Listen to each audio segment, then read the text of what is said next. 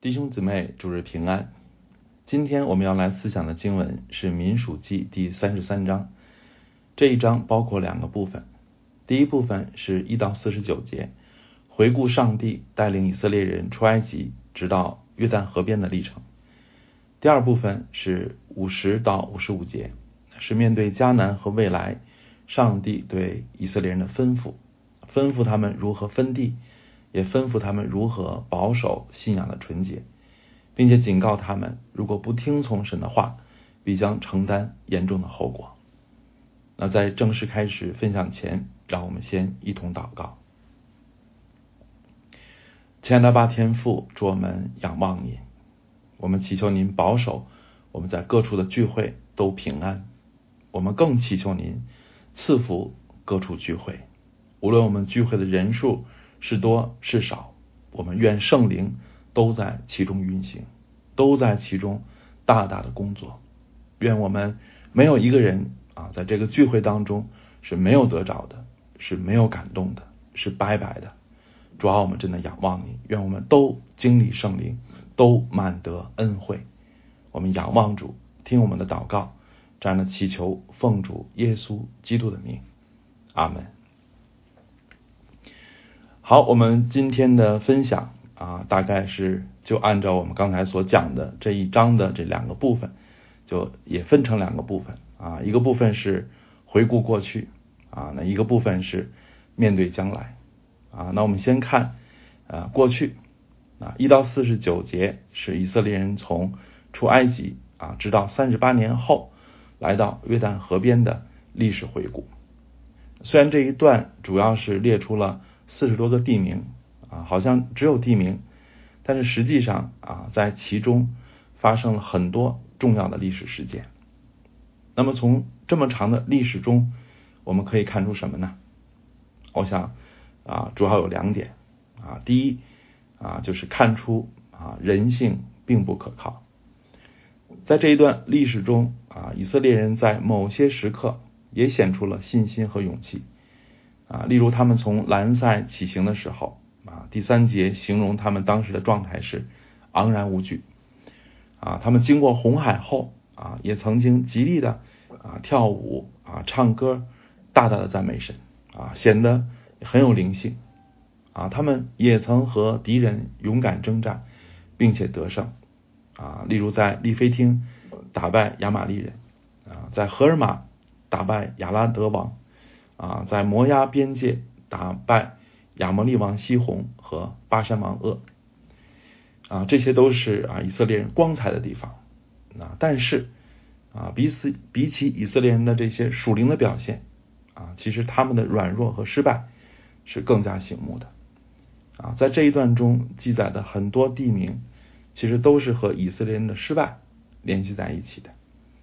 例如啊，他们过了红海。刚刚大大赞美神，可是才过了啊，不过是三天啊，就因为缺水，在马拉发怨言啊，在寻的旷野啊，他们又抱怨没吃的啊，甚至说巴不得我们早死在埃及地耶和华的手下啊，那时我们坐在肉锅旁边吃的饱足啊，你们将我们领出来到这旷野是要叫全会众都饿死啊。啊，以色列人表面是向摩西发怨言啊，但其实是对上帝不满啊，是对上帝没有信心。尽管如此，上帝仍然有怜悯啊。虽然以色列人总是经不起考验，但是上帝却一再的施恩给他们啊。没有水喝，神就是磐石出水；没有食物，神就从天降下马拿。但以色列人竟然还嫌吃的不好。啊，在塔贝拉，他们抱怨说：“啊，谁给我们肉吃的？我们记得啊，在埃及的时候不花钱就吃鱼，啊，也记得有黄瓜、西瓜、韭菜、葱蒜。现在我们的心血枯竭了，啊，除这马拿以外，在我们眼前并没有别的东西。这就是啊，以色列人的啊属灵的状况啊，虽然也有啊就好的时候啊，但是更多的时候就是这样的一个表现。”那好不容易，第一代以色列人来到了应许之地，但是他们竟然胆怯啊！他们不敢进攻敌人啊，他们看敌人好像巨人一样，但是却啊有勇气对付自己人啊，他们却恨不得啊杀死啊有信心的加勒和约书亚，而他们被上帝管教的时候啊，明明罪有应得，却仍然抱怨说啊，我们的弟兄曾死在耶和华面前啊，我们恨不得与他们同死。你们为何把耶和华的会众领到这旷野，使我们和牲畜都死在这里呢？你们为何逼着我们出埃及？啊，领我们到这坏地方呢？这地方不好撒种，也没有无花果树、葡萄树、石榴树，又没有水喝。啊，所以圣经啊用了这么长的啊这个这个一段文字啊来详细的记载以色列人的这个发言啊，从中我们就可以看见他们的内心啊是多么的忘恩负义啊，是多么的自我，是多么的悖逆。这就是啊第一代以色列人的光景啊，以至于神评价他们说：这些人虽看见我的荣耀和我在埃及与旷野所行的神神迹，仍然试探我这十次，不听从我的话啊。十次不一定是确切的数字啊，而是代表很多次啊，代表是一再的啊。其实不仅以色列啊，这个第一代以色列人是如此啊，就是新一代以色列人，其实在本质上。也没有什么进步啊！这个我们在之前的分享当中，无论白木也好，枫木也好啊，我们也都有这个一致的看见。我们也不断的在分享这一点啊，就是第二代啊，比起第一代，其实本质上没有什么进步啊，人性没有改变啊。在石亭和摩押女子行淫又拜偶像的，不是老一代，而是新一代。哎上周枫木讲的啊，那不愿意过约旦河的两个半支派，也是新一代，而不是老一代。啊，就是过了约旦河的以色列人，他们有没有完全听从神的吩咐，把外邦人和他们的宗教彻底清除呢？也没有。啊，所以无论是漫长的时间，还是无数的历史教训，啊，都不能根本改变人的软弱和有限。啊，正如。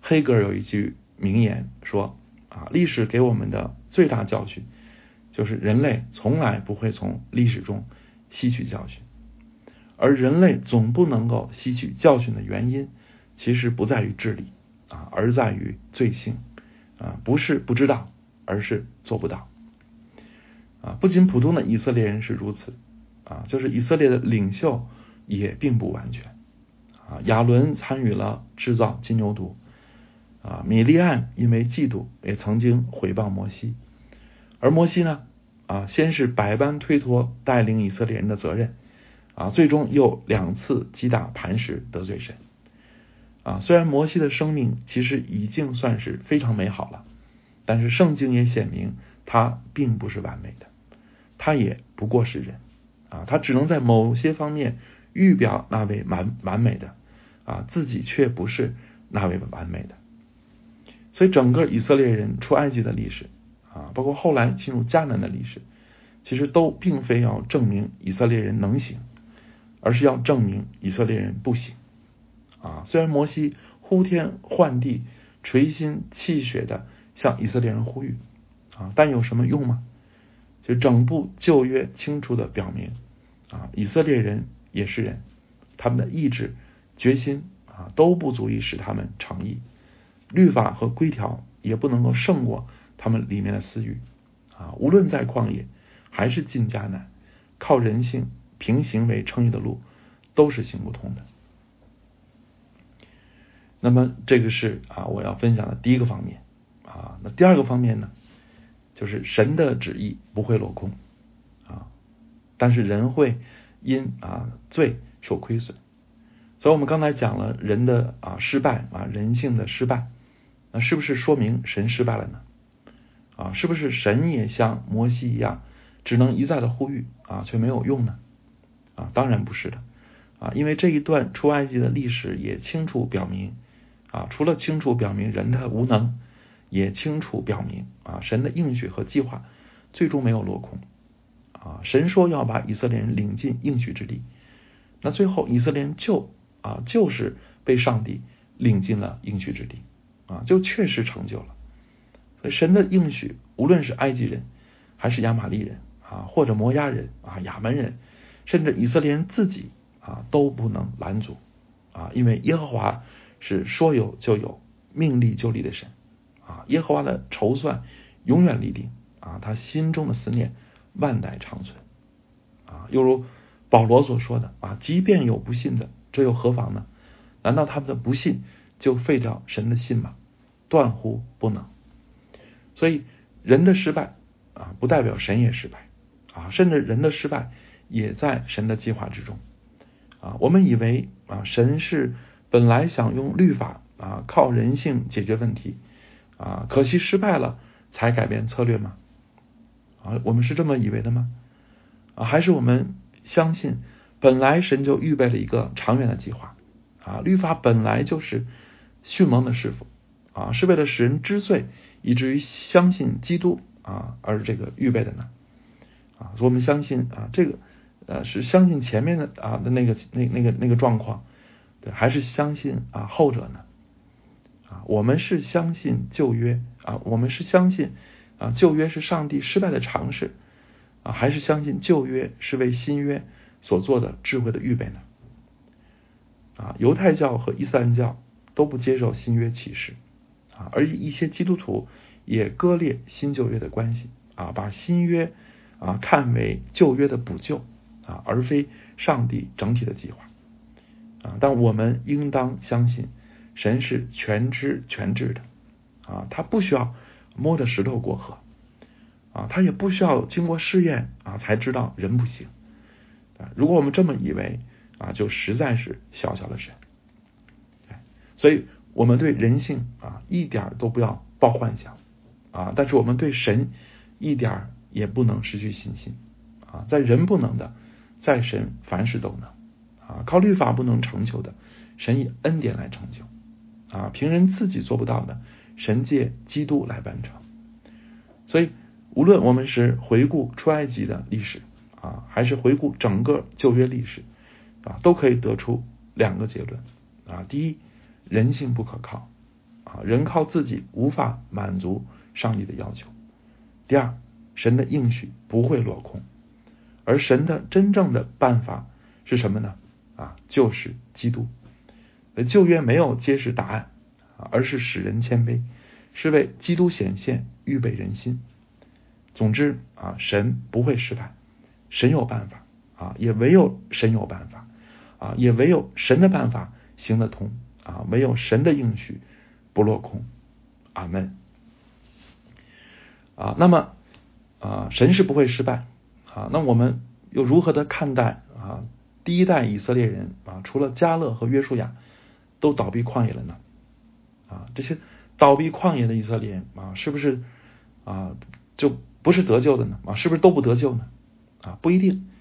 哎，如果没有进迦南，就意味着不得救啊。那我们想。啊，其实亚伦、米利亚啊，甚至摩西也都没能进迦南啊。我们不会怀疑他们都不得救吧？啊，尤其是摩西，你不可能认为摩西也不得救吧？所以小信啊，不听神的话，不一定就不是神的儿女啊，不一定就不得救啊。但是明显啊，会影响我们生命的品质啊，会影响我们属灵的荣耀和赏赐。所以听神的话。啊，和不听神的话就是有区别的啊！听神的话，可能一个月啊，其实从埃及到这个迦南没有多远，可能一个月啊就走到了啊，就进去了。不听话啊，就多走了几十年啊，最终也没能够进入啊。你的人生啊，你的生命啊，和人生一切方面啊，如果都按神的话去塑造啊，那这样的生命啊，它的见证。如何，我们可想而知啊！但是相反啊，你虽然信主啊，但是人生的方方面面啊，无论是人生方向啊、工作目标、夫妻关系、亲子关系啊，都信不过神啊，都不按着神的啊命令啊去去去去改变，而是接受啊世界的指引啊，始终啊活在世界的这个指引当中啊。那么这样的生命，这样的基督徒。啊，他的状况如何啊？其实也是可想而知的。所以，追求更坚定的信心啊，和更加顺服神不是无所谓的啊。虽然小信不一定失去救恩，但是今生的平安、喜乐、满足和将来的荣耀、冠冕、赏赐都是大不一样的啊。正如保罗所说：“若有人用金银宝石、草木和解在这根基上建造，个人的工程必然显露，因为那日子要将它表明出来。有火发现，这火要实验个人的工程怎样。人在那根基上所建造的工程若存得住，他就要得赏赐啊。人的工程若被烧了，他就要受亏损啊。自己却要得救，虽然得救，乃像从火里经过一样。所以，亲爱的弟兄姊妹啊，谁愿意今生因信不过神而受苦呢？啊，谁能说在旷野漂流三十八年无所谓呢？啊，谁又愿意自己的一生啊，将来啊，在主面前被火一烧啊，证明是一无所有的啊，证明是毫无价值的？谁愿意是这样的状况呢？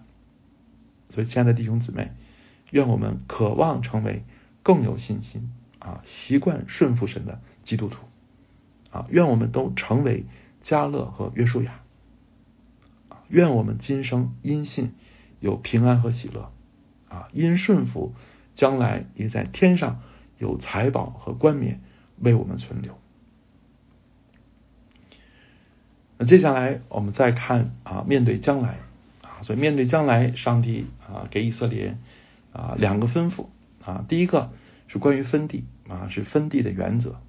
那五十四节就是上帝吩咐的啊分地的原则。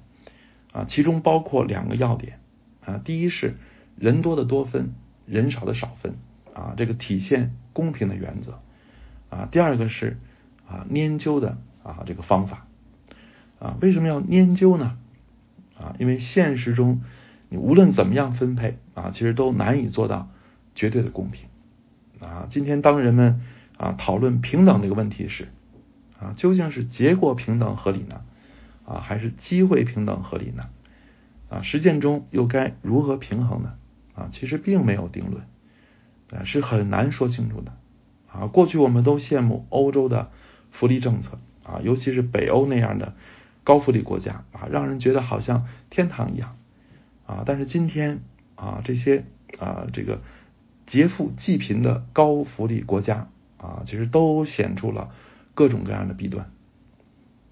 啊，过去我们都啊抨击中国的高考扼杀孩子的天性啊，但是如果你真了解所谓的素质教育啊和这个美国这个藤校的招生的规则啊，你可能就会觉得啊高考制度其实也没那么糟，哎，甚至相当合理啊，所以到今天为止啊，这个世界上其实没有任何一种分配的方法能够做到绝对的公平。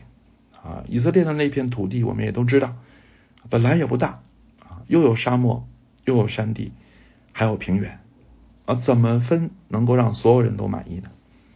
啊，对无神论者来说啊，研究是个概率问题啊，或者说是个偶然现象啊，但是对信神的来说，念究也好，抽签也好，相当于上帝的裁决啊，用念究的方式可以弥补人的有限啊，可以使人。心安理得。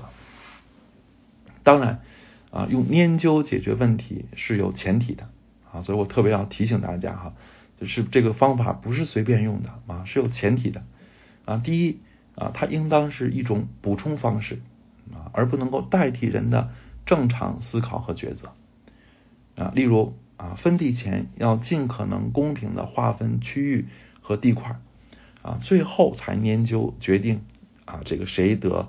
哪一份啊？还有新约当中也记载这个补选使徒啊，补选使徒时是先确定候选使徒的资格啊，这个资格是合理的啊，是令人信服的。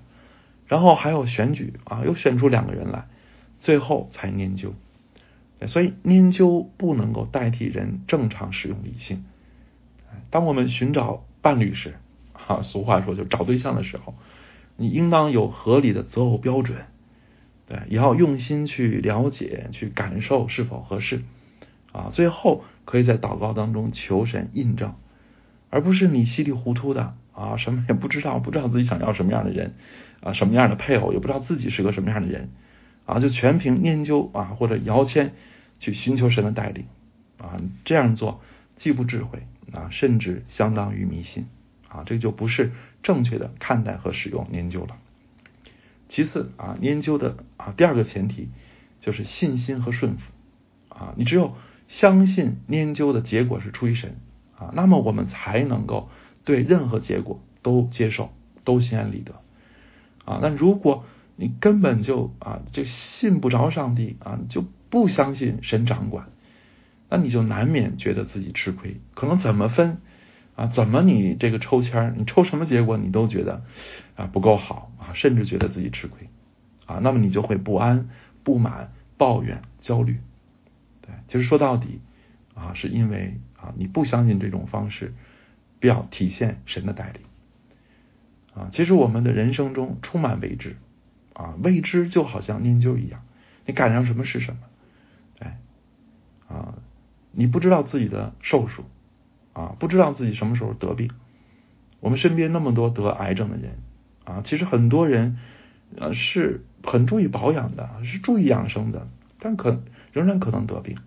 不抽烟的照样得肺癌你在孩子出生前啊，也不知道他是男是女啊，你更不知道他们前面的道路。啊，我们努力了啊，但是你也不能够保证你的努力就一定有结果。啊，就有好结果，你有就有你期望的结果啊，所以人生充满了未知啊，所以这一切的未知啊，这一切的啊不在你手中把握的这些事情啊，都需要用信心和顺服来面对。就唯有相信这一切背后都有神的掌管啊，我们里面才能有平安。你否则就只能活在愤懑、哀怨甚至苦读当中。不断的追问为什么啊？为什么他生来比我聪明啊？他生来啊比我有钱啊？凭什么啊？而没有啊平安和喜乐啊？只有这些啊怨言啊和啊追问啊？其实为什么？凭什么？答案根本在于神啊！关键是我们信不信，服不服啊？信而顺服就有平安，不信不服。啊，只能够纠结痛苦。第三啊，研究分地啊，就这个地方啊，就是说这一段经文没有讲，但是后面的经文啊，就是约书亚记可以让我们看见啊，研究分的地啊，还要凭信心去争取，你还要去征战得着啊，所以这一点也是挑战我们的地方啊。原来研究得的地不是天上掉的馅饼。啊，原来神应许的地方啊，不是躺平等着接收，而是要征战去夺取。哎，人生有些事不是努力就一定有结果啊。例如，你考上名牌的大学，也不一定就能够找到好工作啊。你努力创业，不一定就能够成功，对，因为那些事情没有上帝的应许啊。而有上帝应许的，一定成功，但是也要争过，也要经过征战。对，征战是艰辛的。对唯有对神有信心，你才愿意经受这样的考验啊，也才能最终得着应许之地啊。所以，亲爱的弟兄姊妹啊，我们看啊，信心是多么的重要啊！无论是啊得着所应许的啊，你需要信心啊去推动你征战，才能够得着啊，或者是接受啊意想不到的啊，接受那些不在你手中掌握的啊那些事情啊。也都需要信心，所以求主赐给我们信心啊！求主坚固我们的信心啊！求主扩展我们的信心啊！求主啊，借着信心啊，使我们得着应许之地啊，也得着无限的平安和喜乐。最后啊，我们来看进迦南前啊，神给以色列的第二个吩咐啊，就是。五十和呃五十一和五十二节啊，你吩咐以色列人说：你们过约旦河进迦南地的时候啊，就要从你们面前赶出那里所有的居民啊，毁灭他们一切赞成的石像和他们一切铸成的偶像，又拆毁他们一切的丘坛啊。这个吩咐的难解之处啊，在于今天如何应用啊应如何应用啊？难道今天基督徒也要争取建立一个纯洁的基督教神权国家吗？啊，就好像伊朗啊或者沙特那那样啊，肯定不是的啊。那么这个命令如何应用呢？啊，其实这个问题也不难啊，只要我们不把以色列看成是一个政治的国家啊，而是强调它的属灵性质啊，把它定性为上帝子民的共同体啊，那么这个吩咐就容易理解了啊。这个命令啊，你不是把它看成是给政权的，而是把它看成是给上帝的儿女的共同体的啊，在今天可以说啊，也是给教会的啊，那这个命令我们就不难理解了。啊，这个命令不是关于拜子的，啊，这不是让我们去分辨真假基督徒，啊，而是指啊，教会要坚决的抵制异教的侵袭，啊和各样的偶像崇拜，啊，如果有人受了洗，啊，还同时烧香拜佛，可以吗？啊，甚至当牧师，啊，这样的人甚至当牧师。哎，那把把教堂借给异教举行他们的宗教仪式可以吗？啊，这是开放和进步吗？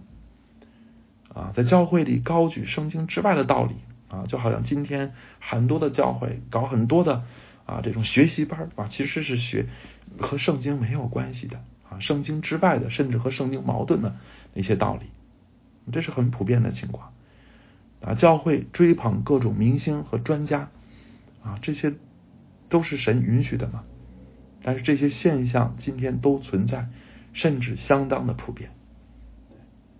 所以主耶稣洁净圣殿的作为啊，今天仍然是教会应当效法的啊。所以神给以色列人啊进迦南之前的这个命令啊，今天对教会仍然是提醒啊，因为每个时代的教会都有啊被腐蚀啊变成贼窝的危险。啊，此外，这个命令也是给我们个人的，啊，是指向我们个人的生命的，啊，我们的内心就好像迦南，它是属于神的，啊，但是仍然残存各样的败坏、错谬以及各样的偶像，我们是容忍他们继续存在呢，啊，是习惯了以至于就和他们相安无事吧，啊，还是与他们征战，不放过他们？不断追求完全呢？我想神的心意并不难知道啊，就是这一条进家难前的命令。所以，亲爱的弟兄姊妹啊，无论外在的世界还是我们的内心啊，其实都充满危机。求主使我们不要懈怠，而能始终警醒！求主使我们不单于肉体的享乐，而能不懈追求灵性的完全。最后啊，我以主的吩咐与大家共勉：不可给留鬼啊，不可给魔鬼留地步，要做完全人。阿门。好，我们一同祷告。哦，主啊，我们仰望你啊！当我们回顾自己的人生的时候啊，我们不能够不承认我们真是软弱的。若不是因为您的恩典。若不是借着耶稣基督啊，我们没有人配站在你的面前，也没有人配成为你的儿女。如今我们得救，今生有依靠，将来有盼望，都是因着你的慈爱，因着你的怜悯，特别是因着你的恩典。为此，我们感谢你，我们赞美你。主要我们也向你祈求信心啊，使我们因着有信心啊，今生。就敢于行在你的旨意里，啊，敢于去争取一切的应许之地，啊，以至于更多的经历你的作为，也更多得着将来的荣耀。主要我们也祈求你保守教会，使教会啊，在这黑暗败坏的世界当中不被迷惑，不至于沉沦，反而能够站立得住，并能够显出你的形象，被证明是你的国度。能够征战且能得胜，成就你召他要完成的使命。主啊，我们仰望你，听我们的祷告，如此的祈求是奉主耶稣基督的名，阿门。